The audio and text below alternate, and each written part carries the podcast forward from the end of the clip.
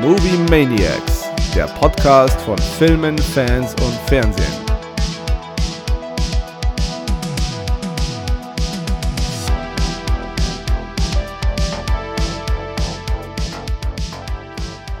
Hallo Keru. Frohe Weihnachten, Gaku. Ja, und frohe Weihnachten euch da draußen, dass ihr wieder eingeschaltet habt. Hello. Herzlich willkommen. Herzlich willkommen zu der weihnachtlichen Folge, obwohl wir leider keinen Schnee haben, eher ein bisschen Regen und naja. Und nicht über Weihnachtsfilme reden, aber es ist Weihnachten. Es ist Weihnachten, genau. Also wir können über ein bisschen Weihnachtsfilme reden, aber ich habe nicht sonderlich viel gesehen bisher. Mhm, ich keinen. Ja, ich, ich bin ja gespannt auf deine, auf deine, allgemein auf dein Resümee. Ich glaube, es war nicht die, die glorreichste Kinoausbeute, was ich jetzt so vernehmen konnte. Ja, nee, da kommen wir nachher. Ja. Geht, äh, war ich ein bisschen, die ist äh, hinter den Erwartungen zurückgeblieben, sagen wir Ja. mal so. Und Genau. also bei mir ging's, wir waren ja wieder unabhängig voneinander im Kino. Mhm. Ähm, was mir aufgefallen ist, und da bin ich mir jetzt gar nicht so sicher, ob wir damals eigentlich über den Ghostbusters-Trailer gesprochen haben zu The Frozen Empire. Äh, ich meine schon. Ich, ich meine mich erinnern zu können, dass wir das zumindest mal kurz angeschnitten haben. Eieiei, okay. Ja, ich, äh, ich weiß es gar nicht mehr. Ich könnte jetzt aber auch nicht mehr sagen, in welcher Folge das war. Ja. Jetzt haben wir schon so ein bisschen äh, die, die, die Folgen ein bisschen entzerrt. Jetzt nehmen wir nur noch alle zwei Wochen auf und können uns trotzdem nicht merken, Trotzdem wir an unseren eigenen Scheiß erinnern, ja. Ja, es ist, Aber es gut, Ist, äh, was interessiert mich mein Geschwätz von gestern? Ne? ja, Kero, wie, wie verbringst du Weihnachten? Äh, ganz gemütlich bei den Eltern. Also wenn wir hier jetzt quasi aufgenommen haben, fahre Mhm. ich zu meiner Familie und dann wird gekocht und dann werden wir wahrscheinlich auch die Switch auspacken, ein bisschen Mario Kart zocken. Oh, nice. Genau. Gar dann- kein, gar kein Fitnessstudio heute? Doch, das wird sicher irgendwo reinpassen, aber das ist für mich jetzt kein, kein, kein besonders äh, wichtiger Punkt in der Tagesordnung, den ich jetzt irgendwie aufführen würde. Okay, wie lange hat denn dein Gym offen? Keine Ahnung, bis um 10 oder so? Ah, okay, also äh, unabhängig von Feiertagen etc. kannst du da immer reinrumpeln. Ja, ja, klar. Aha, Hast du okay. eine Karte? Ah ja, okay. Dann hältst du dir an den Buzzer und machst bzzzt. Sind da dann auch Coaches vor Ort? Nee, ich glaube über die Feiertage nicht. Das Keine Ahnung. Also, es kann schon sein, dass, äh, wenn die irgendwie Termine oder was ausgemacht haben, dass vielleicht irgendwann mal einer rumstolpert, aber in der Regel glaube ich nicht. Das ist jetzt gerade quasi der, übrigens der typisch klassische Podcast-Smalltalk. Bef Ja, bevor ja. man überhaupt zum Thema kommt, erstmal sämtliche anderen Themen durchkauen. Und du denkst immer so, man kommt doch mal auf den Punkt. Ja, aber manchmal ist es ja auch so, Aber dass die Leute die. Hosts, die, die, genau, die Hosts doch irgendwo kennenlernen wollen und äh, so äh, ihrem, ihrem Gesellschaftsvoyeurismus anheimfallen und einfach alles rausfinden wollen. Ja, keine Ahnung. Ja. Also. Und was gibt's dann zum Essen heute? Äh, heute Abend machen wir Pute. Also Oh. die kommt so klassische, also jetzt nicht ganz, aber äh, eine Pute schieben wir nachher in den Ofen und dann halt die üblichen Beilagen, Semmelknödel, Rotkohl, Speckbohnen etc. pp. Okay. Passt ein bisschen zu meinem äh, Kinoerlebnis von gestern, raus aus dem Teich. Da Naja, ging's auch. ja, da gut, ging's Ente, um Stockenten. tatsächlich nicht. Ist, Nein, Ente ja. ist es nicht, aber es gibt da auch ein paar. äh, Ich weiß nicht, ob es Puten sind. Das sind auf jeden Fall Mast-Enten, die noch im Okay. Film vorkommen. Also ich kann mich an dem, also ich habe den Film nicht gesehen, aber im Trailer gab es ja die Szene mit Ente à l'Orange, Genau, die, die schon ziemlich witzig ist. auf jeden Fall. Ja, dann Und- wollen wir, wollen wir damit gleich einsteigen oder hast du noch, wie verbringt, oder fangen wir so an, wie verbringt ihr den Weihnachten? Ach, ganz, ganz gemütlich. Äh, erstmal, also gerade läuft ja noch im Fernsehen Kevin allein zu Hause und Sister Act, da habe ich vorher jetzt kurz reingeschaut. Ähm, Ja. ja. normalerweise jetzt erstmal ein bisschen ähm, Fernseh schauen, dann wird äh, gemütlich äh, gefrühstückt, dann noch ein paar Vorbereitungen zu Hause und dann irgendwann geht es dann äh, zu meinen Eltern und dann noch zu den äh, Schwiegereltern.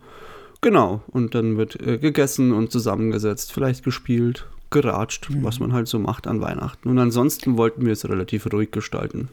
Das hab ich noch nie gefragt. Seid ihr eigentlich, bist, bist du, beziehungsweise seid ihr so, also Weihnachts, dekoriert ihr zu Weihnachten? seid ihr Dekotypen? Null. Also ich Gar nicht, überhaupt okay. nicht. Also Okay, okay. geschweige, ich meine, wir haben jetzt dieses Jahr zum ersten Mal so einen Christbaum, den kleinen, Mhm. so von 1,10 Meter, der steht im Garten. Okay. Aber äh, nee, Also gar nicht. Ich konnte das, mochte das früher auch schon nicht. Also meine Mom hatte da immer voll die Kunst draus gemacht und dann hat sie mich da auch irgendwie involviert, aber ich dann immer so, ja, Mama, ich habe da kein Auge dafür, mach das einfach. Es, ist, schaut dann schön aus, aber es ist, es ist gar nicht meins. So. Okay. Also ich, Weihnachten finde ich okay. Also ich mag Weihnachten, aber ich mag diese Dekoriererei nicht. Also da kannst du Okay. mich scheichern damit. Bei dir? Äh, genau das gleiche. Also Ja. ich habe bei mir zu Hause gar nichts dekoriert, also ich habe auch keinen Baum stehen oder so. Ähm, wir machen das halt alles bei meinen, bei meinen Eltern. Da, genau. Ich glaube, das ist auch ein ganz großer Punkt, ob du, ob man selber Kinder hat. Dann ist es was anderes. Ich glaube, dann machst du das schon. Ja, wenn du Kinder hast, musste. Also Weil da die brauchen ja den Zauber von Weihnachten. Richtig, genau. Genau so ist es. Wobei es ja da mittlerweile so einen neuen TikTok-Trend gibt. TikTok-Trend. Oh Gott, will der Boomer Gacko uns jetzt über äh, Gen Z-Trends auf TikTok unterhalten? Äh, nein, aber ich, ich habe ja gar kein TikTok. Ich, ich kenne es Ah, ja nur vom Hörensagen, aber wir haben halt Bekannte. Und dieses Jahr ähm, haben die sich die Mühe gemacht, statt so einem Adventskalender zieht dann so ein Wichtel ein. Und für die Kinder. Und der macht dann jeden Tag irgendwas anderes. Dann kann es halt sein, dass irgendwie, du musst irgendwie so Zauberpulver auf einen kleinen Legostein äh, streuen und am nächsten Tag hast du halt dann zu Nikolaus ein, ein Lego-Set, weil es ist dann gewachsen, weil du Zauberpulver vom Wichtel da drauf gestreut hast. Und da gibt es halt bei TikToks ganz viele so Videos und eine Bekannte von uns hat das halt in ihrem WhatsApp-Status. Und das finde ich eigentlich ganz nett, weil da echt viele coole kreative Ideen dabei sind. Okay. Ja, ich weiß, dass es in den USA ja diesen Elf on the Shelf äh, Vermutlich Brauch ist es das. Gibt. Genau, der halt die ganze Weihnachtszeit bei Kindern irgendwie jeden Tag quasi Schabernack treibt und Genau. die Eltern, okay, ja gut, das ist ein, Genau, das ist ein, ein long-standing äh, Brauch, sag ich mal, der ist halt jetzt dann auch auf, auf TikTok angekommen. Oder in Deutschland? Ja, ich glaube, dass das äh, eine das andere irgendwo bedingt. Äh, ich Ja. denke schon, dass viele sich da äh, haben inspirieren lassen und das ähm, jetzt auch hierzulande machen, aber das ist wirklich was, wenn du, wenn du kleine Kinder hast, dann macht sowas Sinn. Genau, dann ist das super cool. Ähm, hast du Trailer gesehen in letzter Zeit? Ähm, ich glaube, keine, über die wir nicht schon gesprochen. Ja, wobei doch einen, der mich tatsächlich, äh, auf den ich, also wo der Trailer dafür sorgt, dass ich auf den Film neugierig bin, und zwar Okay. Miller's Girl. Was? Miller's Girl. Ja. Miller's Girl habe ich auch gesehen. Richtig. Und da diese leicht, äh, also der, der innere Sigmund Freud intensifies, Mhm. so eine Toch äh, Lehrer, Lehrer-Schüler-Liebesbeziehung zwischen Watson und Wednesday, da ähm, bin, ich, bin ich gespannt drauf. Also Martin Freeman und Jenna Ortega ist da, glaube ich, ein ganz guter Cast. Ja. Und der Trailer wirkt einfach sehr. Ja, also ich, ich ähm, hat mir hat mir gut gefallen. Mir hat er will auch ich dazu eigentlich noch gar gut nicht sagen. Gefallen. Ich bin gespannt, in welche Richtung, ob, ob der Trailer wirklich dann auch das ist, was der Film am Ende ist. Ja. Ähm, könnte mir vorstellen, dass es da bestimmt noch ähm, ein paar Twists gibt. Ähm, ja, auf jeden Fall Martin Freeman wirkt sehr gut in seiner Rolle.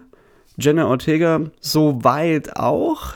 Ich bin gespannt. Ich kann sie noch nicht so 100% einschätzen, wie das ist. Wenn, das ist ja, glaube ich, dann jetzt ihre erste, also abgesehen von Wednesday, ihre erste große Hauptrolle, oder?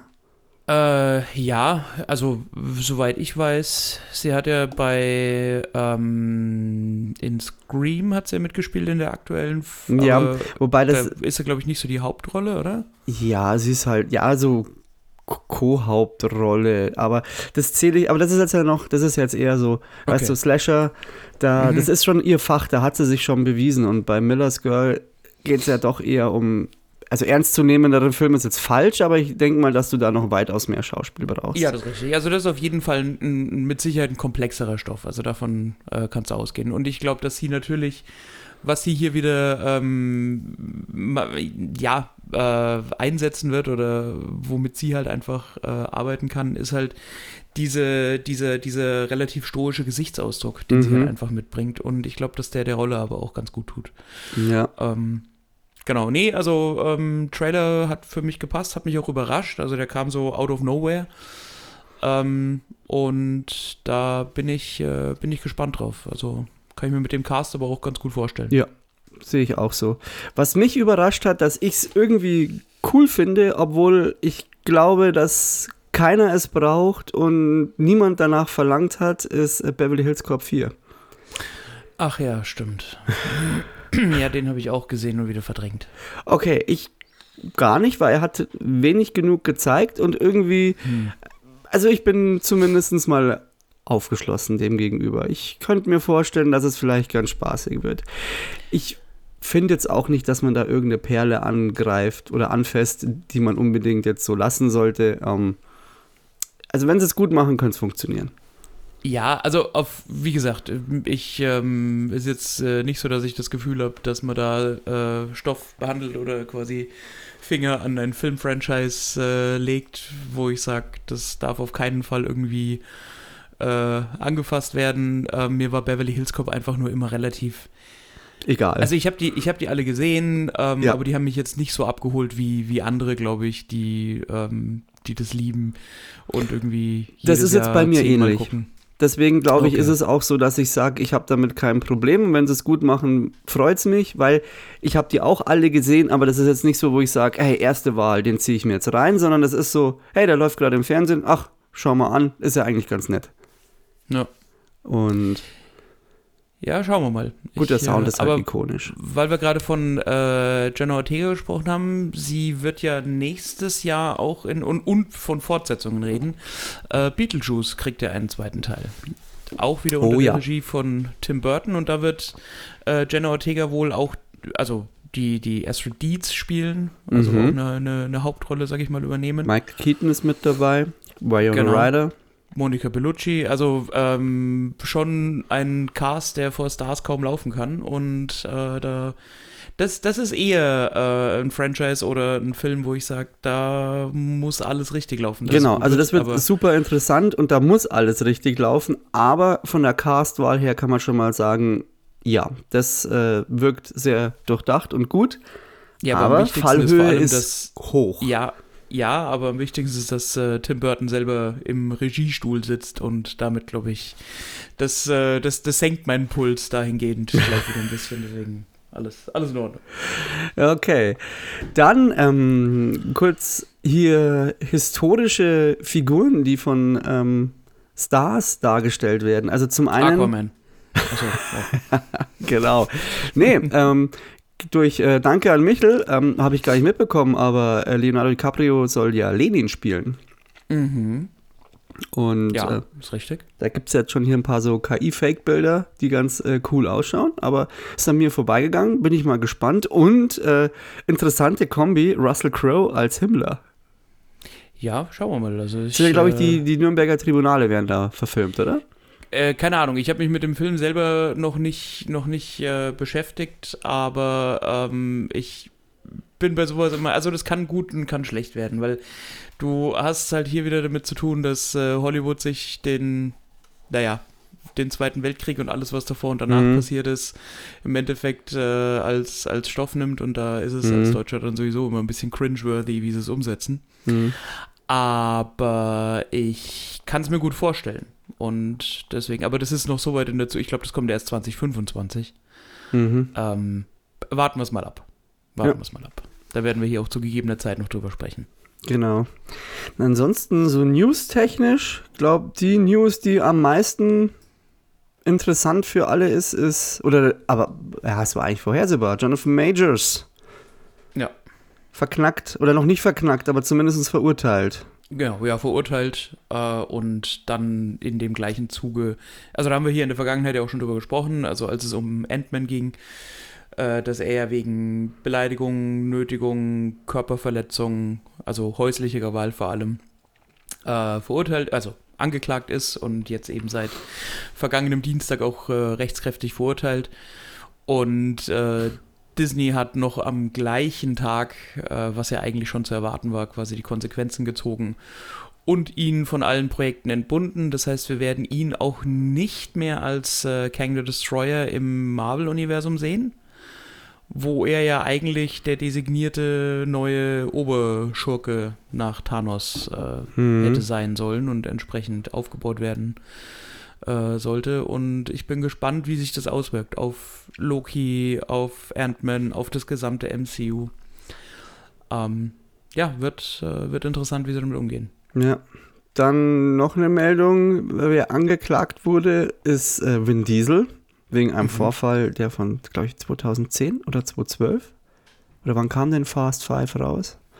Ja, so um den Dreh hat er sich, Ja. äh, hat, er, hat er The Rock gebitch slapped oder? Nee, hat wohl seine Assistentin ähm, äh, anscheinend auch äh, sexuell bedrängt und sie auch äh, schlecht behandelt, jetzt wohlwollend, wohlwollend formu- formuliert. Also da mussten schon ein paar Sachen ähm, mussten da stattgefunden haben. Hat er den Till Schweiger gebaut? so in der Art, ja.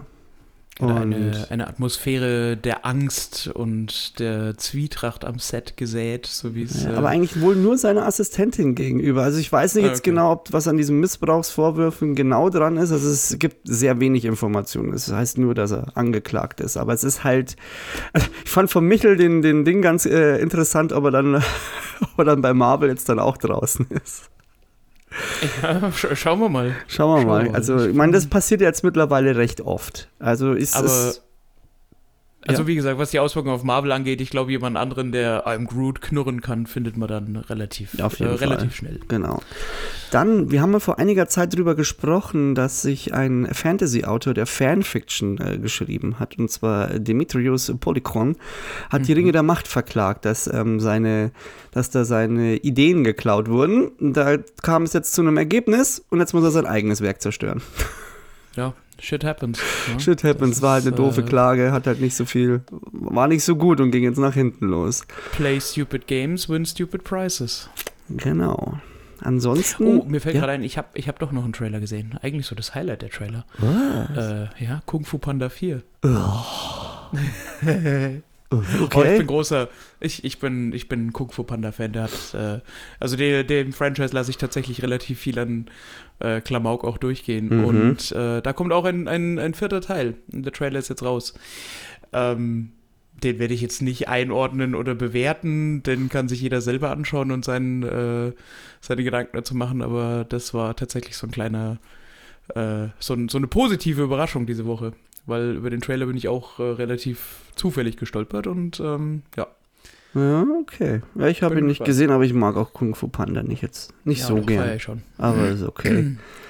ähm, genau. Ob es einen vierten Teil braucht, werden wir sehen, weil der dritte Teil hat die äh, Geschichte des Protagonisten eigentlich relativ sinnvoll abgerundet und beendet.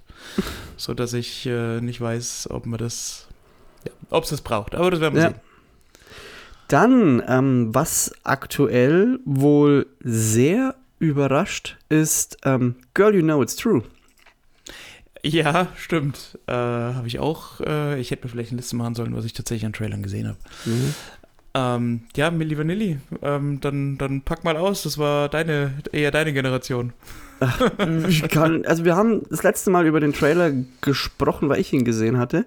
Äh, mir geht es eher bloß darum, dass er für den Bayerischen Filmpreis als bester Film schon nominiert wurde und allgemein die Kritiken wirklich sehr gut sind. Also das soll wirklich mit seinem Budget das ganz gut hinbekommen haben.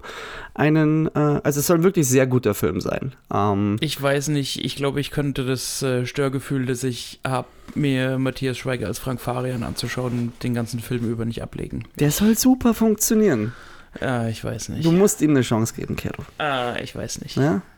Ah, ich weiß nicht. Ich weiß nicht. Also es soll wohl scheinend auch sehr aus, auch aus, also die Geschichte von Fab, also einem von dem Du, soll auch aus der richtigen Erzählperspektive erzählt werden, also aus seiner Sicht. Ähm, der war am Anfang auch eher skeptisch und hat dann den Film gesehen und steht jetzt hinter dem Film. Also, ja. Ja, den anderen können sie ja nicht mehr fragen. genau. Also es ist auf jeden Fall, der hat auch später singen gelernt, Fab.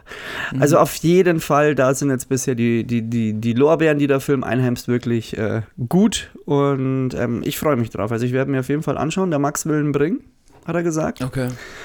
Ähm, genau, aber interessanter Fun Fact, weil ich habe mir dazu die, die Folge bei Filmstarts angehört. Mhm. Und da ging es darum, weil bei dem Film, was halt super ist, weil er natürlich, und was braucht er ja auch, er hat die ganzen ähm, Songlizenzen, also er kann die Songs hernehmen. Mhm. Und dann wurde da so ein bisschen über Preise gesprochen. Und was schätzt du denn? Was kostet es, wenn du ähm, Satisfaction von den Rolling Stones nur ein paar, ein paar Tönchen in einem Film pfeifst? Bei diesen Royalties gibt es ja auch wieder unterschiedliche, also, also wenn einer der, der handelnden Personen das pfeift, also nicht, wenn das tatsächlich als Lied im, Mhm. äh, im Score verwendet wird. Mhm. Nur Pfeifen. Boah, keine Ahnung. Also es wird mit Sicherheit um, um die eine oder andere Million gehen, denke ich, weil äh, einfach die Tatsache allein, dass es verwendet wird. Aber ich denke jetzt mal nicht, dass es ein zweistelliger Millionenbetrag ist. Nee, nee, aber da, du hast recht. In dem Bereich bewegt man sich. Das ist halt schon echt krass, wie viel Kohle da fließt.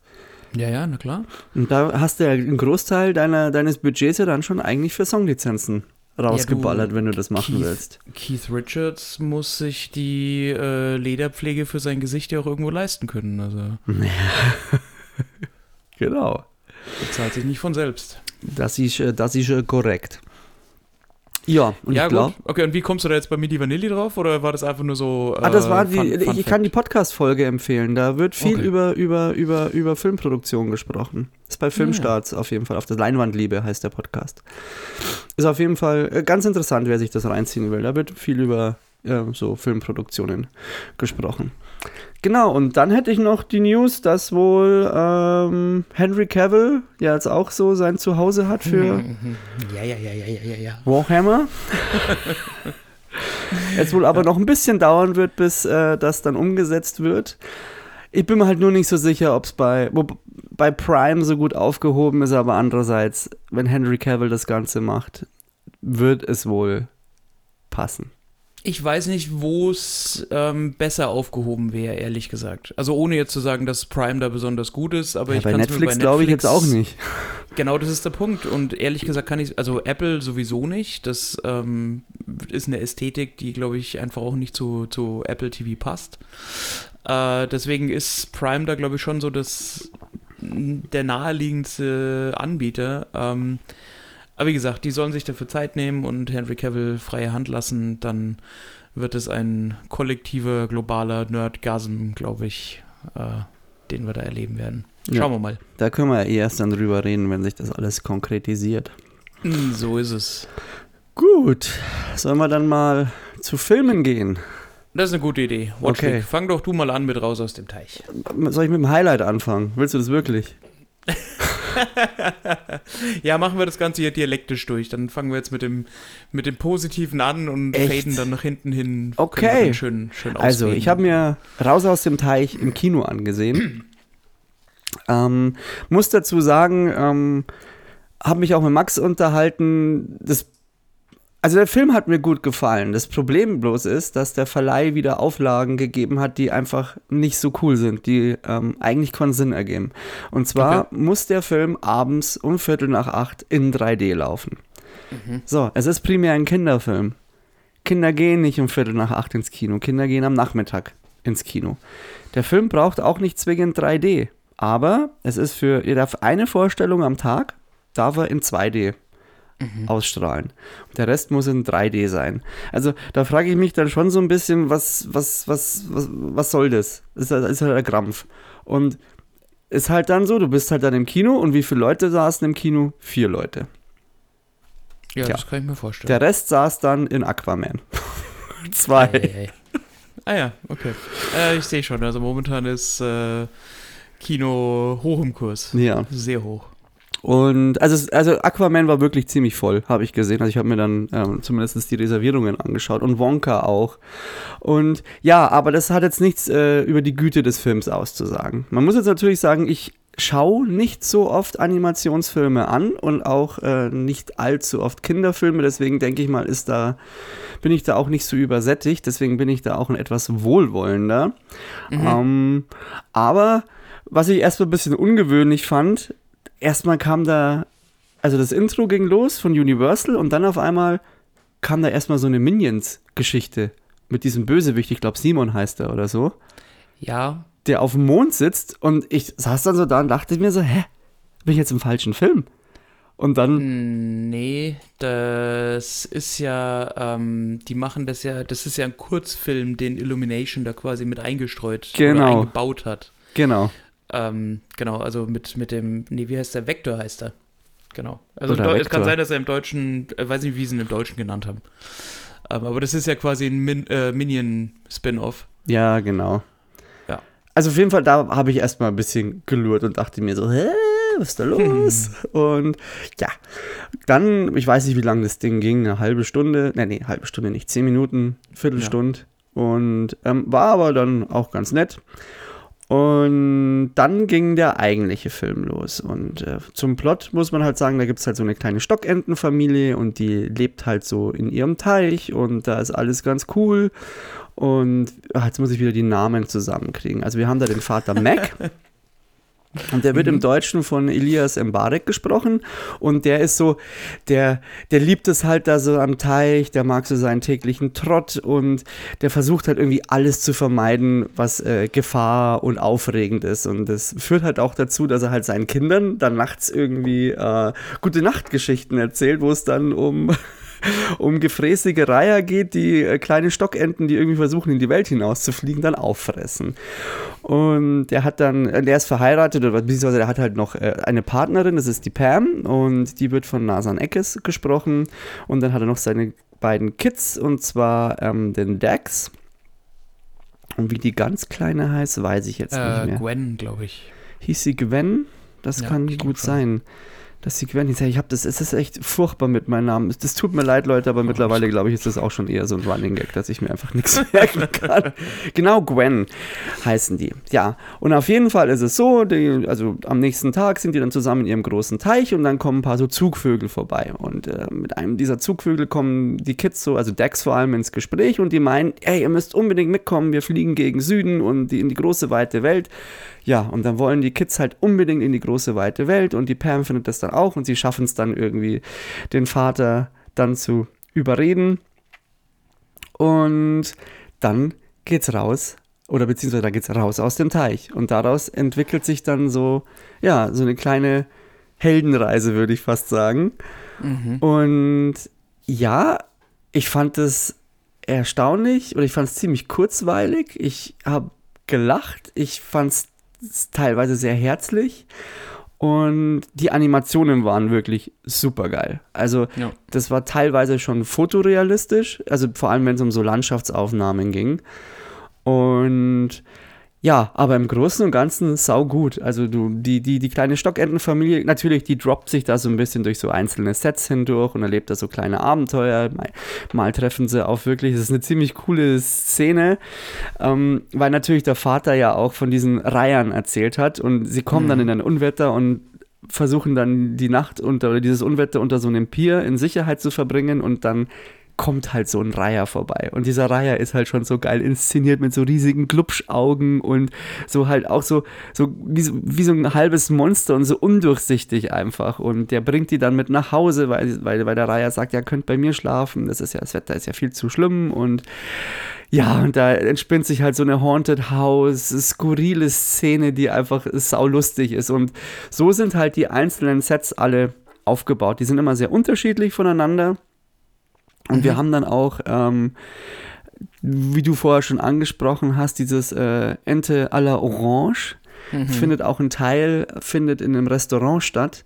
Und da hat man dann dieser, dieser Chefkoch, der ist dieser Bösewicht, der da inszeniert wird. Und wie heißt dieser Typ, der immer salzt und mit Ribéry schon sein Steak gemacht hat? Äh, Salt Bay. Salt Bay, genau. So, man hat da so eine Art Salt Bay als, als Koch dann äh, integriert und ihn halt hyperstilisiert oder überstilisiert und ist halt auch ein geiler Antagonist. Und Ja, der Typ ist ja mittlerweile eh eine Karikatur von sich selbst. Also. ja, aber hat der, ist der nicht auch so ein bisschen gedroppt mittlerweile? Ja, ja, brutal. Das war ja, äh, also hier, Sideplot, da hat er äh, mit seinen Reels und, und den ganzen Fotos und Videos auf Instagram und dieses wandelnde Meme, zu dem er geworden ist, äh, da einen kurzzeitigen absoluten Peak erreicht und Mhm. hat auf der ganzen Welt ein Restaurant seiner, seiner Kette nach dem anderen aufgemacht, aber ich glaube, die meisten, also ich weiß nicht, ob es die meisten sind, aber einige davon haben nach kürzester Zeit schon wieder, äh, wieder äh, Konkurs angemeldet und sind geschlossen worden. Und da gab es auch, keine Ahnung, wilde Stories von äh, hygienischen Zuständen Mhm. und sonstigem. Also ja, das ist wirklich einfach nur eine reine, eine reine Blase gewesen. Ja, da, die ist anscheinend auch geplatzt. Also Das ist auch, was ich mitbekommen habe. Also Mhm. war nicht auch irgendwas mit Steuerhinterziehung oder so? Mit Sicherheit. Also habe ich jetzt nicht dezidiert im Kopf, aber kann ich mir. Also Ja. wür- würde einfach, würde so in die Gesamtschau äh, ganz gut Ja, reinpassen. gut, also auf jeden Fall, der Typ ist halt da der Bösewicht, so stilisiert. Natürlich, der spricht nicht, der ist sehr auf seine, sag ich mal, ein paar Charakterzüge reduziert, aber das brauchst du halt in so einem Film einfach auch. Das ist ja ein Animationsfilm. Und das funktioniert aber gut. Du hast halt da ganz klar deinen Antagonisten, der halt die Stockenten dann auch weiterhin jagt. Ähm, es ist dann geil, weil Jorge González spricht dann einen, einen Papagei, der aus Jamaika kommt und du schießt dich einfach weg. Also es, es ist zum, es ist äh, herrlich. Es ist äh, von den Animationen her, weil die auch teilweise so coole Grimassen einfach machen. Also ich hätte mich, ich wegschmeißen können. Also hat mir sehr gut gefallen. Und das Einzige ist vielleicht, dass ein bisschen zu viel gesprochen wird. Okay. Also man hat sehr viele Dialoge, die nicht zwingend immer alle zünden, aber dadurch, dass ich halt nicht äh, da übersättigt bin, war das für mich okay. Ja. Ähm, das Ganze wurde ja vom Benjamin Renner gemacht, der vorher auch schon so ein paar, sag ich mal, Independent-Animationsfilme gemacht hatte und auch bisher sehr gute Reputation genießt und das war jetzt seine erste große Hollywood-Produktion. Ich würde sagen, hat geklappt, ist natürlich Luft nach oben, also da ist Mhm. Entwicklungspotenzial definitiv noch da. Ähm, von daher bin ich gespannt, was der noch so rausbringen wird. Der Film dauert äh, angenehme Lauflänge, eine Stunde 30, 1,31 und Ja. Ja, ich würde jetzt von, von ich würde mal sagen, 6 von 10 Punkten würde ich dem geben. Sieben, ja, eher 7 von 10. 6, 6 bis 7 von 10. Also gibt natürlich Animationsfilme, die besser sind, aber das ist dann auch, sind halt dann auch Produktionen anderer, anderer Studios. Ja, ich, ich glaube, das ist, und das ist genau der Punkt. Ich glaube, dass es immer auch ein bisschen mit der persönlichen Präferenz zusammenhängt, weil äh, Animationsfilm ist ja nicht gleich Animationsfilm. Es macht schon einen Unterschied, ob das Ganze jetzt Disney ist, ob das Pixar ist oder ob das wie in dem Fall jetzt äh, Illumination Entertainment ist. Die haben halt ihren ganz eigenen Stil. Und ich meine, wer jetzt Despicable Me zum Beispiel oder Sing, also die anderen großen Mhm. äh, Verkaufsschlager von Illumination, kennt und mag, der wird mit Sicherheit auch äh, raus aus dem Teich lieben.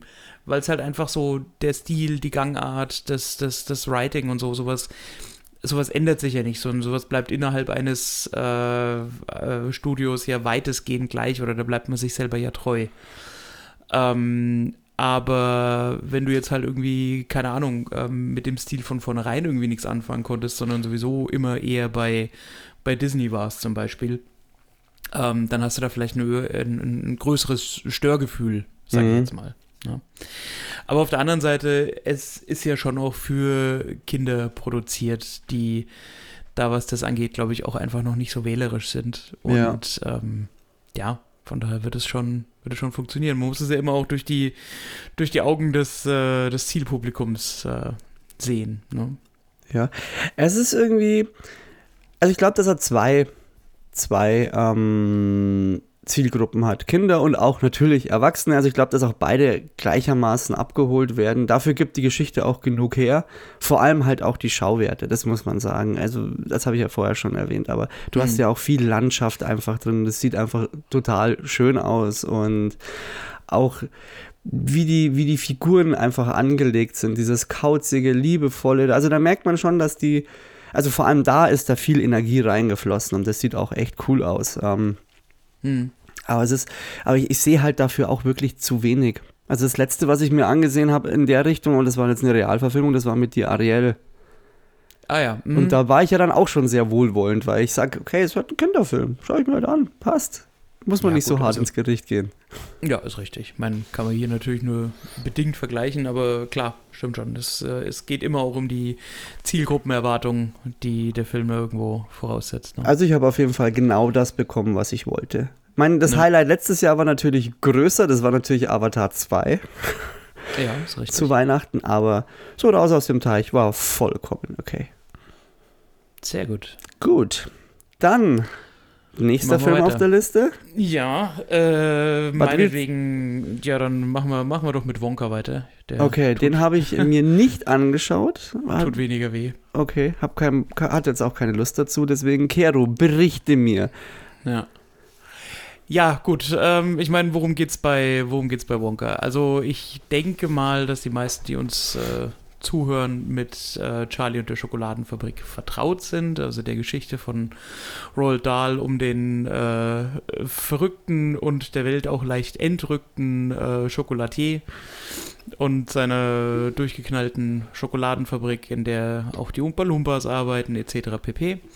Und wo man quasi mit dem goldenen Ticket reinkommt. So, wir kennen das Ganze einmal aus den 70ern mit äh, Gene Wilder in der Hauptrolle und wir kennen das Ganze aus den 2000ern mit äh, Johnny Depp. Und jetzt geht es quasi darum, bei Wonka die Vorgeschichte von Willy Wonka zu erzählen. Und wir haben äh, Timothy Chalamet in der äh, Hauptrolle, über den wir hier beim letzten Mal ja auch schon gesprochen haben, äh, als es so ein bisschen darum ging, wie gut ist er wirklich? Ist es mehr ein Hype? Kann er wirklich so gut schauspielern, wie es quasi seine, seine Rollen und die äh, allgemeinen Meriten und seine Reputation hergeben?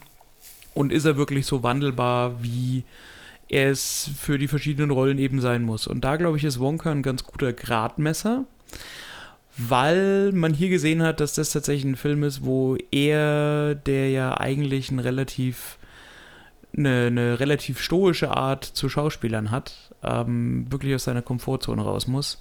Mhm. Und für mich persönlich muss ich sagen, es funktioniert nicht. Zumindest nicht besonders gut. Ähm, gerade wenn man eben die Performance von Gene Wilder oder Johnny Depp im Kopf hat und weiß, mit welcher Leichtigkeit und mit welcher Werf sie wirklich diesen, diese, diese, ja, durchgeknallte Rolle spielen und tragen können, wirkt es hier bei Chalamet tatsächlich die ganze Zeit so, als müsste er sich extra anstrengen und, und ähm, sich möglichst stark bemühen, um wirklich der Rolle gerecht zu werden.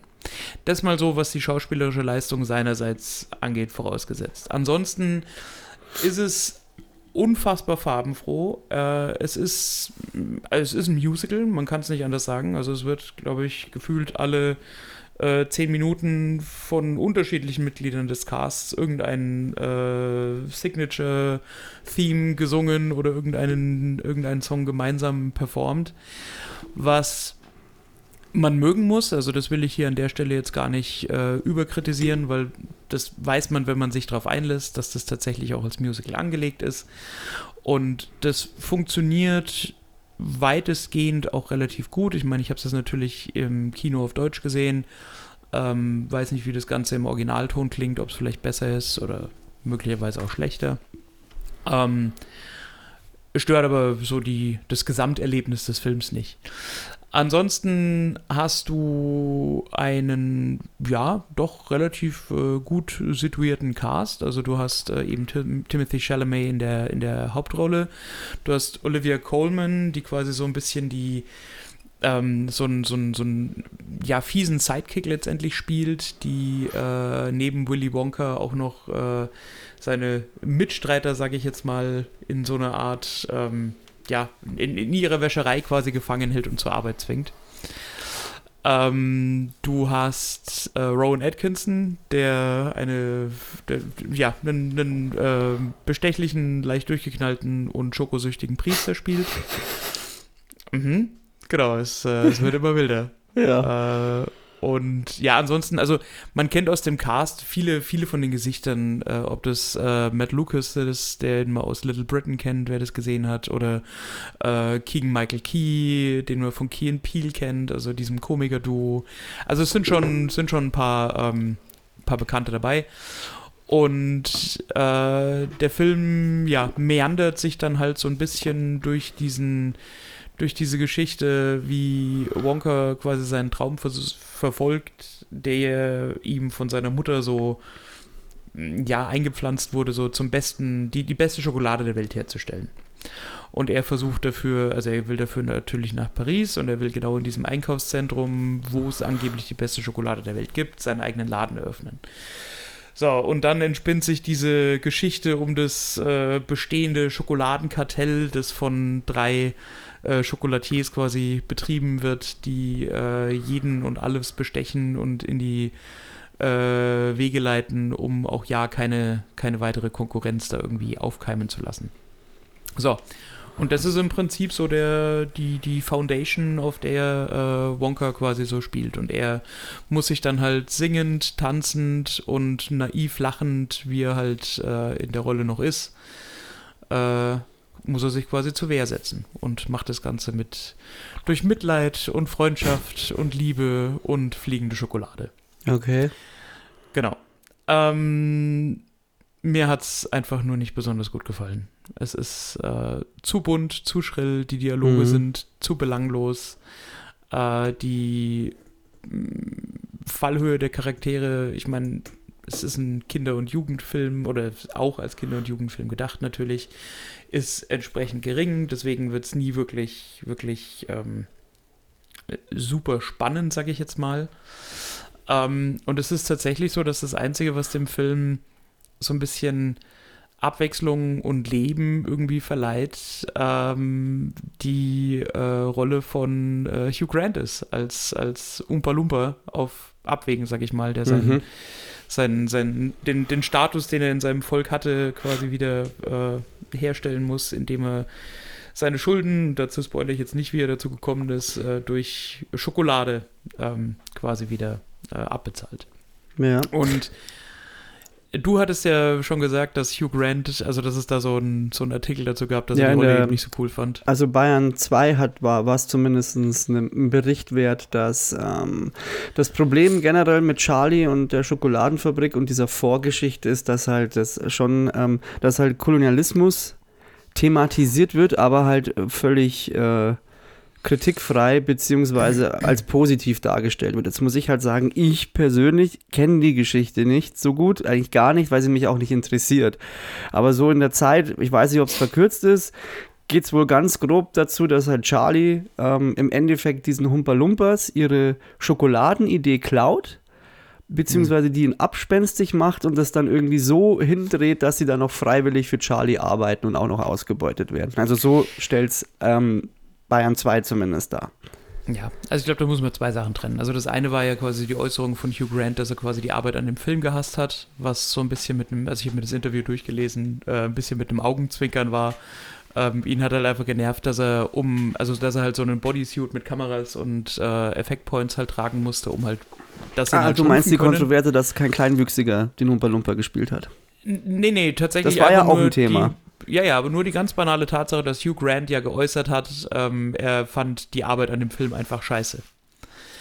Ähm, was so ein bisschen mit dem Augenzwinkern war. Ähm, ich meine, wenn es ein Kleinwüchsiger gespielt hätte, hättest du Brief und Siegel drauf nehmen können, dass sie äh, Peter Dinklage anfragen.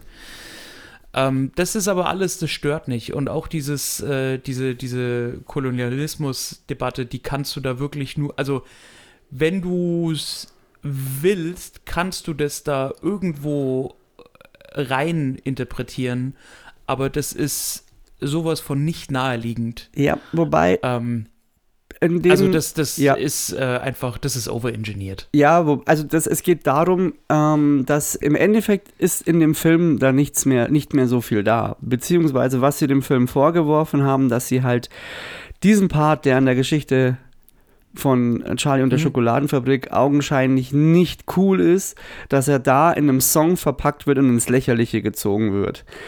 Das ist eigentlich, das wurde eher als das Versäumen des Ganzen äh, interpretiert. Ich, ich Ja. kann dazu nichts sagen, ich kann dir halt nur sagen, was halt äh, in, was in diesem Bericht im Endeffekt vorkam. Ja. Das war das Problem, dass man da kein anständiges Update gemacht hat. Dann hätte man es, glaube ich, auch besser lieber ignorieren sollen, aber zumindest nicht so verarbeiten. Es wird in dem Film eigentlich nicht wirklich verarbeitet. Okay. Also ähm, das ist eine Randnotiz und zwar wirklich in, in, in Reinform. Und da irgendwas äh, zu konstruieren, was in der Richtung, was man in der Richtung dann kritisieren kann, ähm, ja, das ist, glaube ich, ein bisschen äh, Overacting des, Ja. des Gut, äh, es ist auch jetzt, waren jetzt auch die Reporters. einzigen, die das kritisiert haben. Ich Ja. kann dazu jetzt nichts sagen, aber ähm, wenn's, was soll man denn eigentlich auch machen? Kannst, du kannst jetzt da nicht diesen Stoff äh, großartig dann nochmal weiter aus. Irgendwie Das ist ja genau der. Punkt. Es ist ja eine bestehende Geschichte von Roald Dahl und die ist, was weiß ich, mittlerweile wahrscheinlich knapp 100 Jahre alt.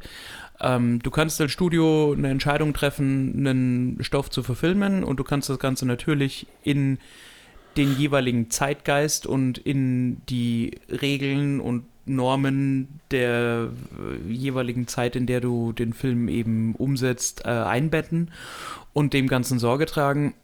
Aber da endet irgendwo auch die Sorgfaltspflicht, die man übernehmen muss, in meinen Augen, wo dann auch irgendwo die künstlerische äh, Freiheit beginnt. Und man Mhm. muss den, den, den Stoff ja auch irgendwo, wenn man sich entscheidet, den umzusetzen, auch noch einigermaßen erkennen können und nicht so weit, also bis zur Unkenntlichkeit quasi verstümmeln. Ja. Ähm, deswegen. Und das ist eine Debatte, die bei diesem Film, glaube ich, einfach keinen Platz hat. ja.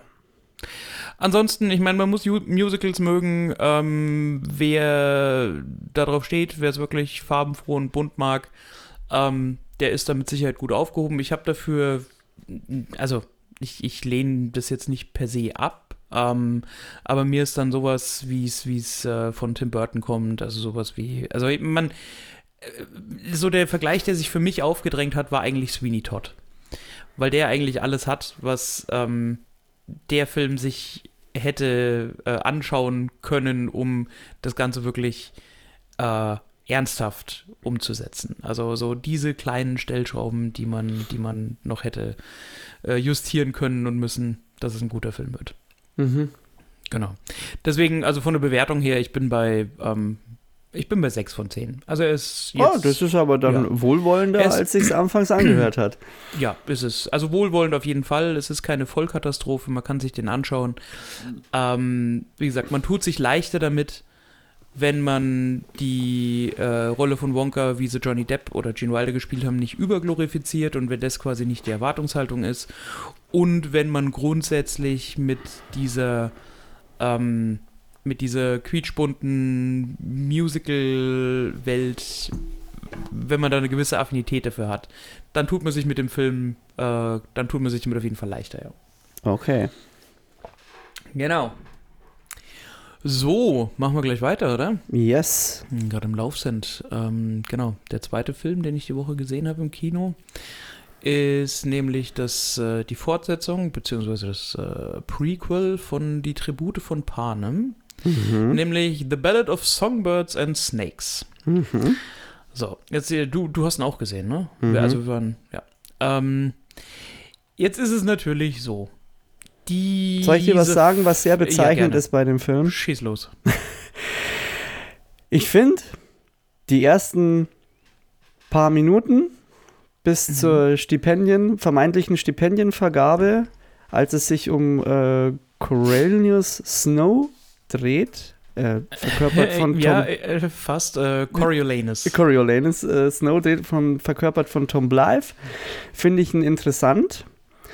Und dann kommen diese Tribute und dann wird Rachel Ziegler als Lucy Gray Baird oder Baird, Bard, Baird eingeführt. Ja, so mehr, ja. Und dann, finde ich, klappt es zusammen.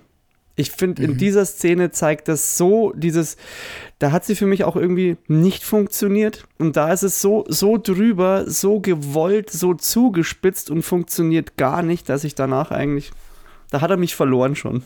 Mhm. Ja, also ich glaube, man muss die, also man muss es, man muss es irgendwo einordnen in das, in das Gesamtfranchise. Also äh, Ja, als, Susan als Prolog Collins, musst du das als Prequel, ja. genau. Susan Collins hat ja die, ähm, die Bücher geschrieben und hat auch quasi diesen Roman, also dieses Buch geschrieben, allerdings nicht vor Tribute von Panem, sondern auch danach. Das heißt, sowohl das Buch zu diesem Film als auch der Film selber sind jeweils nach dem eigentlichen Franchise entstanden. So. Ähm, die Bücher und die Filme von, also die, die, die ersten drei Bücher und die dazugehörigen Filme, die ja zwischen 2012 und 15, glaube ich, verfilmt wurden oder so. Oder? War das noch früher? Ich weiß es gar nicht. Also so um in, in, in der Zeitspanne auf jeden Fall. Ähm, die auch so ein bisschen die, äh, die, die, die Grundlage für den Erfolg von Jennifer Lawrence auch irgendwo gelegt haben. Ähm, waren ja wirklich sehr beliebt und ich habe die Bücher auch gelesen und ich habe die äh, Filme gesehen und muss sagen, die haben für mich eigentlich immer gut funktioniert und ich mag grundsätzlich das Franchise. So, Ähm, trotzdem war es bei denen so, dass sie im Laufe der Zeit, also mit den Filmen, äh, auch immer weniger erfolgreich waren, sag ich mal. Äh, und dementsprechend ist es auch keine große Überraschung, dass hier dieses äh, Prequel jetzt quasi so der, der schwächste Teil von, äh, also im gesamten, im gesamten Franchise ist. Ähm, aber worum geht es denn eigentlich? Also mit Prequel ähm, haben wir es hier zu tun, weil es quasi um die, um die zehnten Hungerspiele geht. Das heißt, dieser, dieser, dieser Bürgerkrieg zwischen Kapitol und den zwölf Distrikten hat schon stattgefunden und um das Ganze, dem Ganzen eben zu gedenken, gibt es diese Hungerspiele. Allerdings ist ein äh, wichtiger Bestandteil der Hungerspiele ja auch, dass das Ganze quasi ein großes TV-Event ist, das nach Möglichkeit äh, um eben die Geschichte nicht zu vergessen, alle Leute dieses, also des Landes Panem eben auch sehen sollen. Allerdings gehen halt so die äh, Einschaltquoten zurück und jetzt überlegt man sich eben so einen neuen Twist. Wie kriegt man es hin, diese Spiele wieder attraktiver zu gestalten?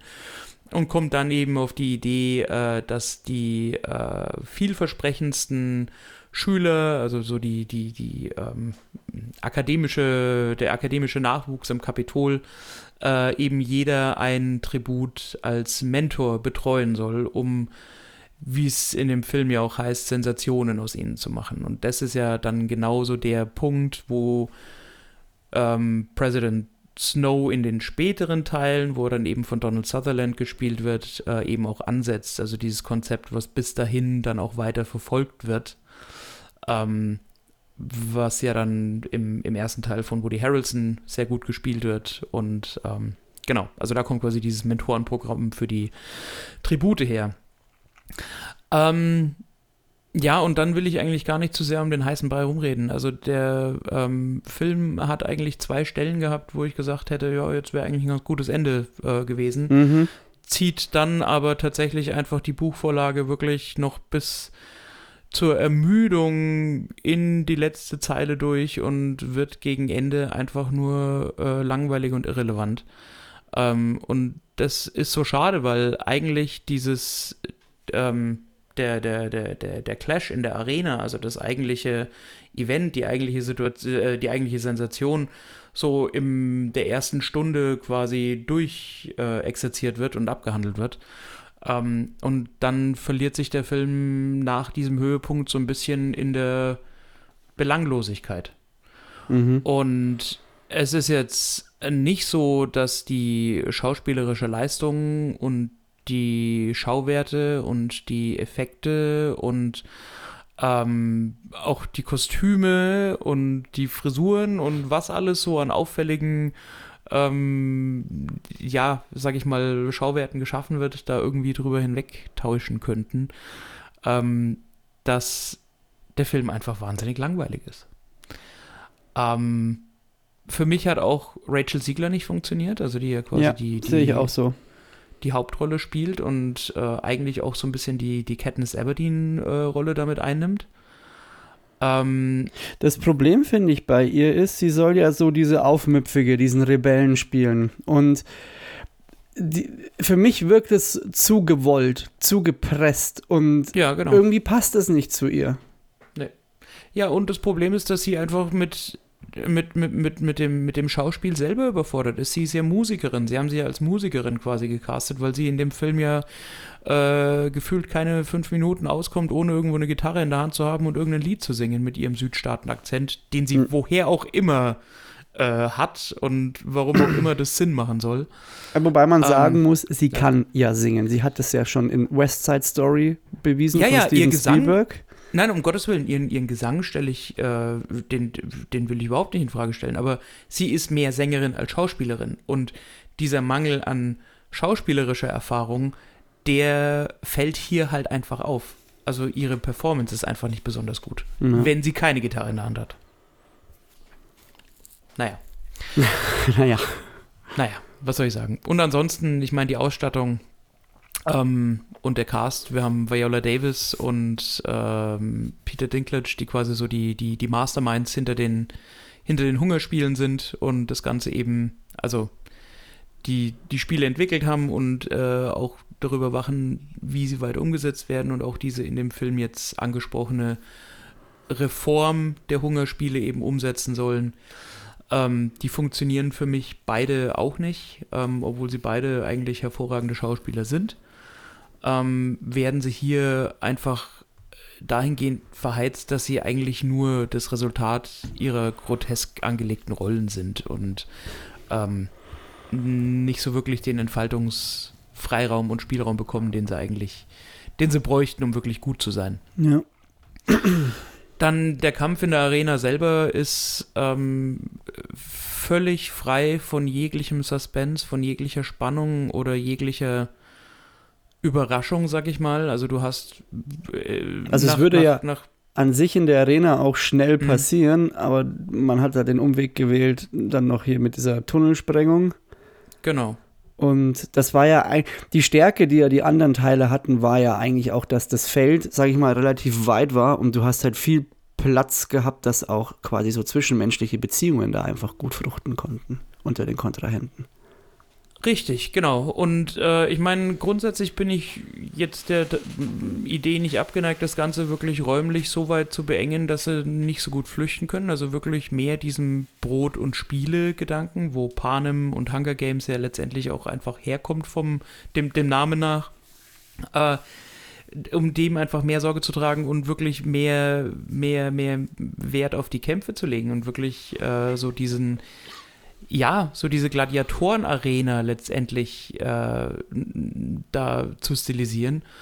Und ähm, das Ganze wird ihm irgendwie auch genommen, indem die Arena dann eben mehrere Level bekommt und es möglich ist, sich über Stunden hinweg oder Tage hinweg dann quasi zu verstecken. Und ähm, schade ist halt, dass einfach in den ersten fünf Minuten klar war, welche Tribute, welche Rollen einnehmen, welche Allianzen sich bilden und ähm, welche Tribute eigentlich nur als Kanonenfutter da sind. Aber das ist ja was, was in den, ähm, in den ersten drei Teilen letztendlich auch schon so ein, so ein Thema war. Ja.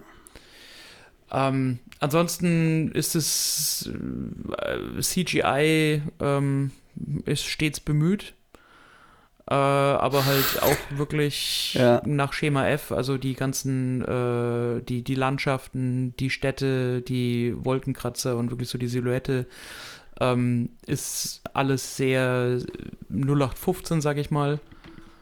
Ähm, also man hat irgendwie 10 Dollar gefühlt für Effekte und 10 Millionen Dollar für Kostüme und äh, Haare und Make-up ausgegeben.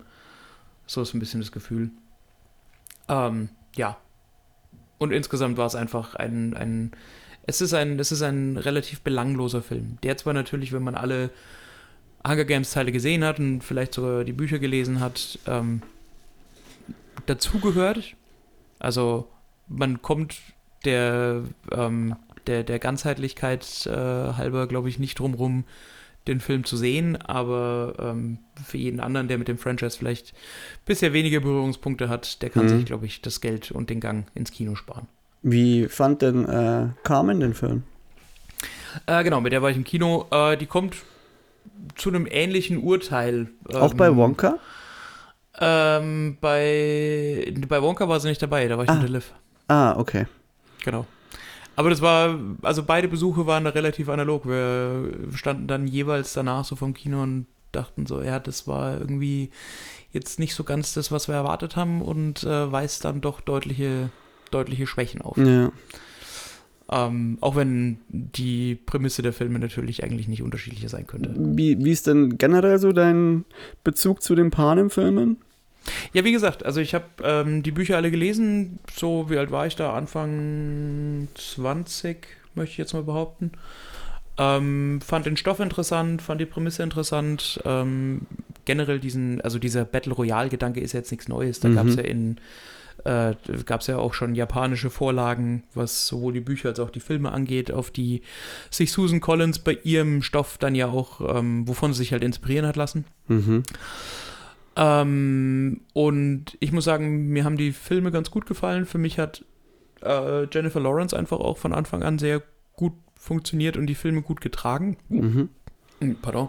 Weil man ähm, den Erfolg der Filme und der Handlung natürlich auch sehr auf ihre Rolle zugeschnitten hat. Ähm, und da muss ich sagen, war ich tatsächlich, ähm, ja, war ich angetan. Also Ähm, mir hätte es noch besser gefallen, retrospektiv, wenn das Ganze ähm, nicht eine PG-13-Auswertung damals hätte Mhm. erreichen sollen, sondern wenn man dem Ganzen wirklich noch mehr, noch mehr Grid, noch mehr, ähm, ja, banal gesagt, wenn man es einfach brutaler hätte drehen dürfen, ähm, hätte es den Film noch eindrucksvoller gemacht oder alle Filme noch eindrucksvoller gemacht. Aber das ist, ähm, ja, ein Detail, sag ich mal. Und äh, insgesamt bin ich schon, ähm, also gefallen mir die, gefällt mir das Franchise eigentlich sehr gut. Mir haben die Filme gut gefallen, mir haben die Bücher gut gefallen. Ähm, da stinkt das jetzt so ein bisschen dagegen ab. Ja, ich, ich kenne zwar alle, aber ich habe die alle nur so auf halber Backe äh, angeschaut und deswegen ist es jetzt nicht, also war das jetzt nichts, was mich vorher schon irgendwie arg gecatcht hat und war jetzt auch äh, bei dem Prequel nicht so, dass ich sage, ich fand den Trailer cool und mir gedacht, ja cool, kann man schon anschauen, aber hm, war jetzt im Großen und Ganzen dann doch nicht so, also keine Ahnung. Ist halt ja, was sie bei den Originalfilmen halt wesentlich besser gemacht haben, ist, dass nicht nur die ein oder zwei Protagonisten äh, eine Charakterentwicklung durchgemacht ja. haben, sondern dass wirklich man sich auf, also dass, dass, dass jeder Charakter. Da war schon mehr dahinter, also überhaupt auch Äh, Genau, vom ganzen Cast her, muss man sagen. genau. genau. Also die Filme da- sind ja auch gut, die sind ja nicht Mhm. schlecht. Ähm, es ist nur so, dass es halt nicht mein Franchise ist. Und aber Das kann sie ich auch haben nachvollziehen. ja, aber sie haben trotzdem, ich sag mal, das sind schon, das sind schon gute Filme. Da kann man jetzt nichts sagen. Und auch äh, die ähm, schauspielerischen Leistungen, die da dargeboten werden, sind auch gut. Ähm, kann ich auch jedem empfehlen anzuschauen. Aber ist halt jetzt einfach nicht so, so mein Ding, wo ich dann sage, hätte ich jetzt auch unbedingt das Prequel gebraucht. Und dafür hat es mich dann auch noch viel zu wenig abgeholt, dass ich sage, boah, hat mich jetzt, interessiert mich jetzt so viel, was da passiert. Ja. Ja, Ja, leider. und ich meine, das hat hier jetzt irgendwie schon, also äh, Lucy Gray selber hat schon ihre Charakterentwicklung und dieser Gedanke, sie zu einer Sensation zu machen und da quasi einfach das zu instrumentalisieren, Mhm. dass sie eben singt und musizieren kann.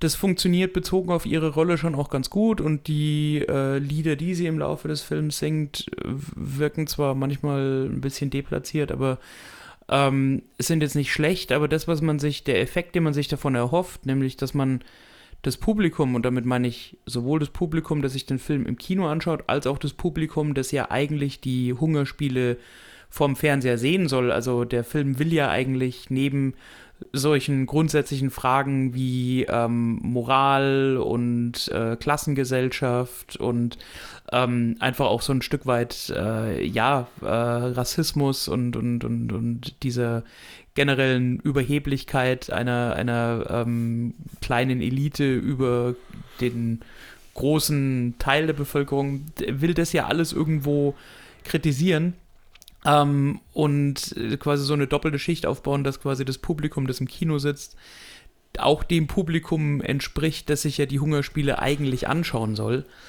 Ähm, aber diese Connection, die ja eigentlich von den Tributen dann zwischen Tributen und Pu Publikum äh, aufgebaut werden soll, die ähm, funktioniert so einfach nicht besonders gut. Äh, da kann sie noch so viel singen und Gitarre spielen. Ähm, das, das verfängt einfach zu wenig. Ja. Genau. Wie viele Punkte würdest du denn vergeben? Ah, ich glaube 5 von 10. Okay. Und, ja, das äh, soll einfach wirklich nur so die, diese, diese absolute Durchschnittlichkeit äh, des Films irgendwo widerspiegeln. Dann gehe ich da mal mit, Ähm, weil ist jetzt eh nicht ja. so meins. Ja, genau. Ähm, ja, dann kommen wir zu dem letzten Film, den wir beide Jawohl. gesehen haben. Das? Highlight schlechthin wurde uns zumindest Ja. angepriesen. ja. Die, das Konkurrenzuniversum zu Star Wars. Zack Snyders Rebel Moon. Ähm, zu, warum das Pendant zu Star Wars? Ähm, Zack Snyder hat wohl bei George Lucas vorgesprochen Mhm. vor einiger Zeit und meinte, er würde gern auch einen Star Wars-Film drehen wollen. Und zwar als Vorbild würde er die Sieben Samurai nehmen, die Genau. unter anderem auch ähm, die, das, Vor das, das Vorbild für ähm, die glorreichen Sieben ist. Also den Mhm. Western, wer das nicht kennt. Äh, George Lucas war nicht so angetan. Dann wurde Lucas Film gekauft von Disney. Zack Snyder hat nochmal vorgesprochen. Und Disney hat gesagt, ups, das ist was runtergefallen. Äh, nein.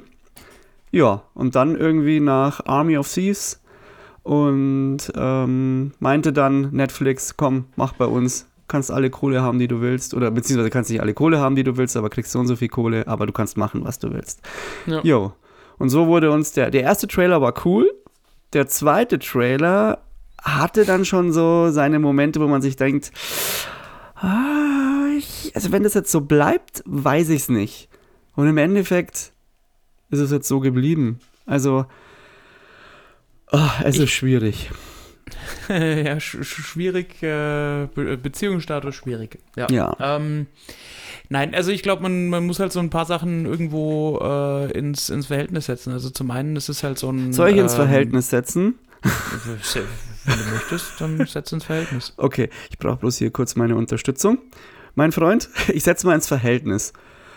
Koda und äh, wie heißt er nochmal? Der Dude, der und der Gunnar Tarek. Gunnar. Hm. Sind äh, Luke und Obi-Wan. Ja, nee, ich meine jetzt nicht die Vergleiche Kai ist, Das, das Kai ich nicht mit. ist Han okay. Solo und Admiral Atticus ist äh, Darth Vader. Ja, Na komm, Ja, also keine Ahnung. die, die, also die Para manchmal muss man ihm nicht zwingend vorwerfen, dass er das als Vorbild nimmt, aber es ist schon teilweise schon gut, ich sag's mal so, gut abgeschaut. Was man, wel- welches Vorbild man sich da nimmt und wie man die, die einzelnen Figuren auf sein Universum übertragen kann oder auf seinen Film. Also ich hatte beim, beim, beim Schauen tatsächlich weniger das äh, Gefühl, jetzt eine, eine, eine, eine Star Wars-Kopie zu sehen. Das Für nicht, ich finde, das, das kommt rückwirkend, wenn man drüber nachdenkt. Wenn du, wenn, wenn du, wenn du Revue passieren lässt, so die, die, die, die Beziehungen, wie die Figuren zueinander gestellt sind. Also zum Ja. Beispiel kannst du ja ganz klar sagen, dass der Vater von, von, von Koda sozusagen diese Imperatorrolle hat. Und sein Handlanger ist im Endeffekt äh, Atticus. Was du ja im Star Wars auch hast. Da hast du halt den Imperator und Darth Vader. Also, du verstehst, worauf ich raus will. Also, es sind Äh, da, ja, verstehe ich. es kommt im Film nicht wie eine Kopie rüber, aber wenn du dann so resum resumierst, merkst du dann schon die Parallelen, finde ich. Also für mich ist es halt einfach so ein bisschen eine Mischung aus, aus zu vielen verschiedenen Dingen. Und ähm, da merkt man halt, dass das so ein bisschen so ein Leidenschaftsprojekt von, von Zack Snyder war, der halt dann einfach versucht hat, all seine Ideen da irgendwie reinzuschütten. Deswegen wirkt es dann ein bisschen wie so eine Warhammer 40k-Dystopie mit, ein Ja. bisschen, mit ein bisschen Dune, auch sicherlich mit äh, deutlichen Anleihen von Star Wars. Ähm, Es ist interessant, Aber- dass du das als letztes erwähnst, weil das ja eigentlich wirklich der Aufhänger war und auch die Intention von Zack Snyder. Ja, aber so, so kommt es einfach nicht rüber, weil Star Wars lebt von anderen Dingen. Star Wars ist ja mehr als einfach nur ähm, von Planet zu Planet reisen und ähm, quasi sich einer dunklen Bedrohung irgendwo zu widersetzen. Ja, klar. Da ist. Äh, Aber das Rebel ist ja auch der größte Kritikpunkt. Es funktioniert halt eben nicht bei Rebel Moon. Genau, da ist er ja auch insgesamt wesentlich kleiner, weil ich meine, was ist denn der Plot? Also du hast im Endeffekt äh, eine äh, die, die Mother World, also so diesen großen, nur quasi durch ein Kriegsschiff letztendlich äh, ähm, dargestelltes, äh, äh, ja, so die, die Bedrohung letztendlich, also halt so den, den, den Heimatplaneten. Und dann wird halt einfach so eine, ähm, äh, die Notwendigkeit einer Rebellenarmee letztendlich äh, irgendwo indiziert. Ähm, wie kommt es dazu? Ja, ähm, die Motherworld ist halt auf der Suche nach den, also nach einem blutigen Bürgerkrieg, nach den Rebellen, die das Ganze unterstützen und angezettelt haben. Und ähm, fliegen halt von Planeten zu Planeten und beuten halt die Ressourcen aus. Und zwar nicht nur das, was sie brauchen, um quasi ihre Truppen am Leben zu halten, sondern äh, ja, entziehen eigentlich den Bewohnern jedes Planeten so komplett die Lebensgrundlage. Und dass sich dann natürlich irgendwo eine Rebellion früher oder später regt, ist da ja auch keine große Überraschung. Ähm, so, und jetzt ist halt einfach die Frage, wie entwickelt sich dieser Film? Ich meine, wir haben es hier mit ähm, einem Film zu tun, der gute zwei Stunden dauert und der erstmal nur äh, die erste Hälfte einer äh, zweiteiligen, äh, eines zweiteiligen Epos eben sein soll. Ah, ich glaube, da ist schon der dritte Teil auch geplant, plus ein Serien-Spin-Off und Bücher und Comics und alles. Dass sie das alles planen, mag schon sein. Aber was jetzt erstmal wirklich auf der Habenseite steht, Stimmt, ist, dass im zwei. April 24 erstmal der zweite Teil kommt. Und zwei Extended Cuts. Und dann werden wir sehen, wie generell so die ähm, Publikumsmeinung dazu ist und wie groß dieses, äh, dieses Universum dann werden wird, weil von dem monetären Erfolg ist es maßgeblich abhängig, ob Zack Snyder von Netflix das Geld erhalten wird, äh, weitermachen zu dürfen mit Spin-offs und sonstigem. Ja. Ähm, und es ist auch nicht so, dass äh, er seine eigenen Filme immer nur mit dem Director's Cut und dem Zack Snyder Cut und sonstigen Cuts äh, retten kann. Er soll einfach liefern und äh, die Leute davon überzeugen. Und für mich funktioniert Rebel Moon deswegen nicht, weil die Geschichte zu belanglos ist und ähm, weil Sophia Boutella die an sie er gestellten Erwartungen so einfach auch nicht erfüllen kann. Ja, sie hat halt. Und vor allem, Mhm. weil zu viele Dinge einfach 0815 sind. Ähm, was meine ich damit? Das sind also diese ganze Rebellengruppe, die ja im ersten, also der erste Film macht ja nichts anderes als quasi so die, die Gang zusammenzustellen. Über zwei Stunden hinweg. Und ähm, jedes einzelne Mitglied dieser Gang ist wirklich wie so ein aus einer Schablone ausgeschnittenes, ähm, ja, beliebig ersetzbares, beliebig ersetzbarer Charakter, den du schon hundertmal gesehen hast. Ähm, und ich weiß nicht, mir, mir ist es, mir sind diese ganzen, diese ganzen, äh, ja, 0815 Geschichten zu banal, so diese, äh, keine Ahnung, nimm Admiral oder General Titus, der, ähm, also er heißt Titus, äh, ist, kämpft in der Arena von Castor auf dem Planeten Pollux. Äh, Alter, ja, die, diese, diese äh, Alliteration auf Rom haben wir schon so hunderttausendmal gesehen und gehört und gelesen. Äh, auch Nemesis, diese Schwertkämpferin. Ähm, das ist wirklich alles Schema F. Und das hat mich einfach, während ich den Film gesehen habe, gelangweilt. Und mir ist es auch wirklich aufgefallen, wenn ich es gesehen habe. Und so ist es eigentlich immer ein schlechtes Zeichen. Ähm, dann hast du Ed Skrein als, äh, als, als General äh, Noble, ähm, der halt auch einfach nur grotesk dargestellt ist, ähm, wie er sich da, ja, ich will jetzt gar nicht auf die Tentakelmonster und sonstiges eingehen. ähm, die Art und Weise, wie er sich gibt, ich meine, ihm kaufe ich seine Rolle ab. Also er ist schon in der Lage, diesen fiesen Motherfucker so zu spielen, Ja, schon. ähm, wie er angelegt ist. Aber der Rest funktioniert irgendwie nicht so besonders gut. Ja, also grundsätzlich bin ich da jetzt auch bei, bei allem bei dir. Ähm, du hast ganz klar, es, du, du siehst äh, der der Maleficent, ne, der Magnificent Seven. Ja. Also dieses, ich heim's meine Gruppe zusammen, ähm, das hast du ganz klar als Vorbild, das siehst du auch.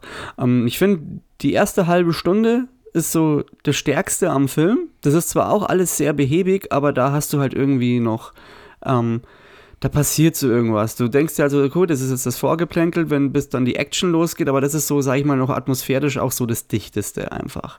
Die stärkste Rolle im ganzen Film, finde ich, nimmt Gunnar ein. Das ist so der, wo am meisten noch ähm, quasi Charakter bekommt. Koda sehe ich auch so wie du, die hat zwar die Physis da, aber sie, keine Ahnung, das, die agiert irgendwie wie so ein Roboter teilweise. Das ist so, die, Ja. und das ist auch bei der Handlung. Sie, sie, sie, sie, ja, sie, sie besuchen halt die Schauplätze und haken so alles ab. Ganz große Enttäuschung ist Charlie Hunnam, der weit hinter seinen Fähigkeiten ist. Das Einzige Ja, der, der halt auch verheizt ist. ja, der ist total ist- verheizt. Der hat ja auch kaum Zeit da drin. Ja. Und es mit, mit Ed Screen sage ich mal, ja, er kann das, aber ich finde, sein Charakter an sich wirkt irgendwie auch nicht ganz ausgegoren. Das funktioniert schon, aber irgendwie ist der nicht fertig. Der ist. da fehlt mir einfach irgendwas. Der wirkt für mich einfach wie so ein Nebendarsteller die ganze Mhm. Zeit, anstatt dass das eigentlich der Antagonist ist, der krasse. Dafür hat er auch zu wenig Zeit. Und da sind wir, glaube ich, aber auch an dem Punkt, dass der Film ja um eine Stunde gekürzt wurde. Mhm. Also, dass es da jetzt noch einen Extended Cut gibt, das steht jetzt schon fest. Und der hat auch ein R-Rating und soll auch noch mehr bringen. Der wird vielleicht auch für die ganze Inszenierung noch mal besser sein. Ob er den einzelnen Figuren Ja, aber mehr auf, Charakter mir- einhaucht, weiß ich nicht. Tu mir einen Gefallen. Also, ähm, wa- was dem Film nicht fehlt, sind ja die Schauwerte. Also die Kämpfe, dann seine Zack Snyder-typischen Zeitlupen. Naja, aber zum Beispiel diese ganzen Gewaltspitzen sind ja weggeschnitten, die du Ja, vielleicht okay. auch brauchst, um den Bösewicht wirklich übel darzustellen. Also ja, du merkst, ganz ehrlich, ja. der Film ist zwei Stunden lang und macht nichts anderes, als im Prinzip so diese Gruppe zusammenzustellen. So, und wenn ich mir das jetzt drei Stunden lang anschaue, dafür aber mehr Blutspritze habe, macht es den Film nicht besser. Also Ja, ich deswegen glaube, sag dass ich ja. da der Director's Cut den Film nicht retten wird. Ja, deswegen sage ich ja, ich weiß es nicht. Und ich weiß auch nicht, ob Ja. diese Stunde dann noch mal mehr an den Charakteren machen kann. Oder an den Charakteren. Das weiß ich nicht. Ich glaube es auch nicht. Weil dafür fehlt einfach viel zu viel. Also Hm. allein schon die Tatsache, dass diese Welt, dieses Worldbuilding auch nicht funktioniert aufgrund der Tatsache, dass ähm, du einfach teilweise siehst, dass die vor ganz, also vor simplen Pappleinwänden stehen. Also sie arbeiten ja mit dieser Mhm. Welt auch gar nicht. Und Ja. das ist, also da gibt es diese eine Lagerfeuerszene, wo ich mir denke, Alter, das schaut ja sowas von beschissen aus. Ähm, und weil du einfach siehst, dass da hinten nichts ist. Ich habe da mal echt auch auf die Hintergründe geachtet. Da geht keine Wolke, da geht gar nichts. Das ist einfach nur ein statischer Hintergrund. Und da wurde nichts reingesetzt. Also da kommt ja auch gar keine Stimmung auf. Dazu gibt es einzelne Szenen, die cool sind. Denen gegenüber stehen aber wieder Szenen, die ich total zum Fremdschämen auffand. Also, Mhm. ich weiß nicht, ob das so bezeichnet ist für den ganzen Film, aber allein schon diese Szene, als wie von der Tarantel gestochen, Cora, wie so ein aufgeschrecktes Huhn zu dieser Glocke läuft und dann wie bescheuert da draufhämmert. Wirkt, wirkte Ja. nicht cool inszeniert, sondern eher so, denke ich mir so, ah, okay, hm, passt nicht. Nein, also du hast, das stimmt schon, also du hast immer wieder so Momente drin, ähm, wo ich mir denke,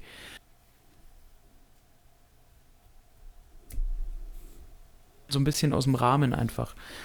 Ähm, und ich glaube, dass das eigentlich auch so der, der, der, der größte Kritikpunkt ist, dass der Film einfach nicht besonders organisch ist, weil du nicht genau weißt, wo er eigentlich hin will, weil du hast solche Rollen, Mhm. auch, auch diese, diese, ähm, ich meine, das Ganze beginnt ja ganz am, ja, das Ganze beginnt ganz am Anfang, mhm, weil Mhm. da am, am Start Si, beginnt si. es einfach am besten. Ähm, es setzt ja an auf Welt, also auf diesem Planeten, wo Gunnar und seine Community lebt und wohin Korra geflohen ist.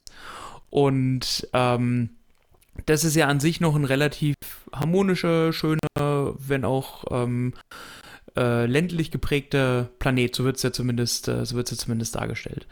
Und ähm, die es, es, es ist ja eigentlich da schon mit der Landung von den Soldaten der Motherworld ähm, mit der Glaubwürdigkeit vorbei, weil sie da ja schon in vier verschiedene Richtungen wollen. Ähm, mit wie boshaft sind die Soldaten, dann haben sie diesen einen Roboter dabei, der mittlerweile ja plötzlich gut ist, wo natürlich die Frage ist, was der im zweiten Teil noch für eine Rolle spielen wird. Mit seinem Hirschgeweih dann zum Schluss. Ja, oder am Anfang, als er diesen Blumenkranz hat. Also ich meine, äh, Genau. irgendwie sieht es gut aus, auf der anderen Seite sieht es irgendwie total bescheuert aus. Ich wusste nicht, was er sich da gedacht hat. Und die Soldaten, das finde ich auch, das ist ein sehr gutes Beispiel. Da hat man innerhalb von zwei Minuten wirklich so stereotypische Bösewichte inszeniert. Die, der Ja. eine hat zwar eine gewisse Ambivalenz, aber das ist halt auch so auf Press so boshaft gemacht. Ja, jetzt hatten wir gerade kurz einen Verbindungsabbruch und wir waren bei den Bösewichten, Kero. Genau, du warst bei den stereotypischen Soldaten, die als äh, Antagonisten aufgebaut werden. Ja, also das war halt auch, das, das war zu, das war einfach voll überspitzt. Ja. Nein, ist so. Also, wie gesagt, um das Ganze dann mal, um es so ein bisschen ähm, abzuschließen. Das fertige Produkt, was hier jetzt vorliegt, kann natürlich erst dann beurteilt werden, wenn man den zweiten Teil auch gesehen hat, weil vielleicht hat er sich ja wirklich so die großen Asse im Ärmel und den Plot-Twist und ähm, die charakterbildenden Maßnahmen, also all das, was jetzt im ersten Teil noch gefehlt hat, für den zweiten aufgehoben. Aber die Hälfte von so einer Saga dafür verwenden, einfach nur so die Gang zusammenzustellen, ohne jedem Einzelnen jetzt auch tatsächlich so die ähm, charakterliche Tiefgründigkeit zu geben, die er irgendwie braucht oder die er verdient hätte, ist schon, ist schon sehr ambitioniert. Und sich dann wirklich äh, zu erdreisten, das Ganze in, ähm, in, in, in eine Reihe zu stellen oder in einem Satz zu nennen mit äh, eben Sieben Samurai von Akira Kurosawa, ist schon, also ist ein Longshot. Ähm, und ich weiß nicht, ob Zack Snyder sich damit auch einen Gefallen tut, das so zu pitchen und äh, das so, so, so, so anzupreisen. Ähm, ich erlaube auch, dass das Publikum mittlerweile einfach ihm die Schauwerte nicht mehr so verzeiht, die ja immer so für ihn selber stehen, also so für diese super Slow-Mo-Aufnahmen ja, und diese war einfach auch übertrieben. Das hat sich irgendwann genau total so abgenutzt. Ich verstehe auch nicht, was er da im Hintergrund mit seiner Unschärfe ja. wollte. Wahrscheinlich kaschieren, dass das Set nicht so toll aussah, aber der Look war teilweise auch nicht gut, muss man einfach Richtig. sagen. Und genau zu dem Punkt, ähm, weil er will ja, er, er, er wollte das Ganze, er wollte ja Star Wars machen. Und ganz ehrlich, Star Wars ist ein Filmfranchise, das teilweise von Dozenten an äh, der Drama School oder auch in der Film School verwendet wird, um wirklich äh, Worldbuilding und so, so Mythmaking, also so wirklich, ähm, wie kreiere ich Lore, wie kreiere ich ähm, Geschichte weit über das hinaus, was der Film tatsächlich zeigt und erzählt. Ähm, dass Star Wars wirklich seit 50 Jahren an Stoff reicht, ohne dass dazu wirklich mal, also ja, es gibt Star Wars Romane, aber ohne dass das Ganze wirklich auf einer Romanvorlage irgendwie fußen würde, mhm. äh, dass es nach 50 Jahren immer noch reicht, äh, um da ganze Filme, ganze Serien draus zu machen und diese Lore weiterzuspinnen.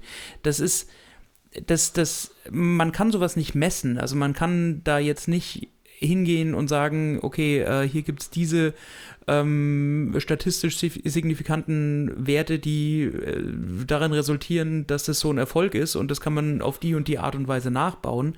Aber man kann sich Star Wars einfach nehmen und sagen, okay, hier funktioniert das, weil das funktioniert. Und ähm, sich eben zu so anzumaßen, ja, ich will äh, Star Wars und Sieben Samurai ist quasi die Inspiration für meinen Film und dann das zu liefern, ist halt schon, also das ist halt insofern eine Frechheit, als dass es die Erwartungshaltung aller äh, Zuschauer halt einfach ins Unermessliche steigert. Und du dir dann einfach denkst, ja, nee, das war irgendwie nicht. Und er macht dann halt einfach wirklich handwerkliche Fehler bei der Exposition, beim, beim, beim Worldbuilding, bei der ganzen Hintergrundgeschichte. Und ehrlicherweise treibt das, und das ist wahrscheinlich so das, der, der größte Vorwurf, den man dem Ganzen irgendwo machen kann, Zuschauer eher vom Fantasy-Franchise weg, als mhm. dass es sie irgendwie hinführen würde.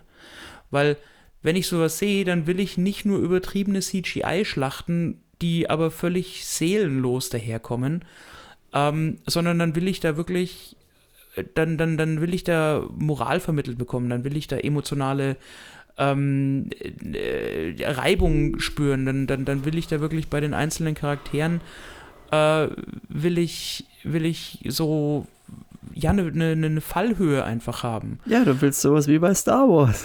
Genau, und ich will nicht einfach nur Abziehbilder von bestehenden äh, Vorbildern. Wie du sagst, also die Rolle von Charlie Hannem ist Han Solo, also solche Geschichten einfach. Ähm, und ja, also wie gesagt, ähm, man, man, er, er hat versucht, viele Filme und Franchises zu kopieren äh, und hat sich da, glaube ich, selber so ein bisschen verloren. Und wenn man, also wenn ich Rebel Moon einordnen müsste, dann wäre das für mich vom Vergleich weniger Star Wars, sondern mehr sowas wie Valerian. Der auch so ein völlig mhm. belangloser Science-Fiction-Action-Streifen war. Ähm, aber der funktioniert deswegen noch so gut, weil er halt einfach an sich selber auch keine Erwartungen gesetzt hat.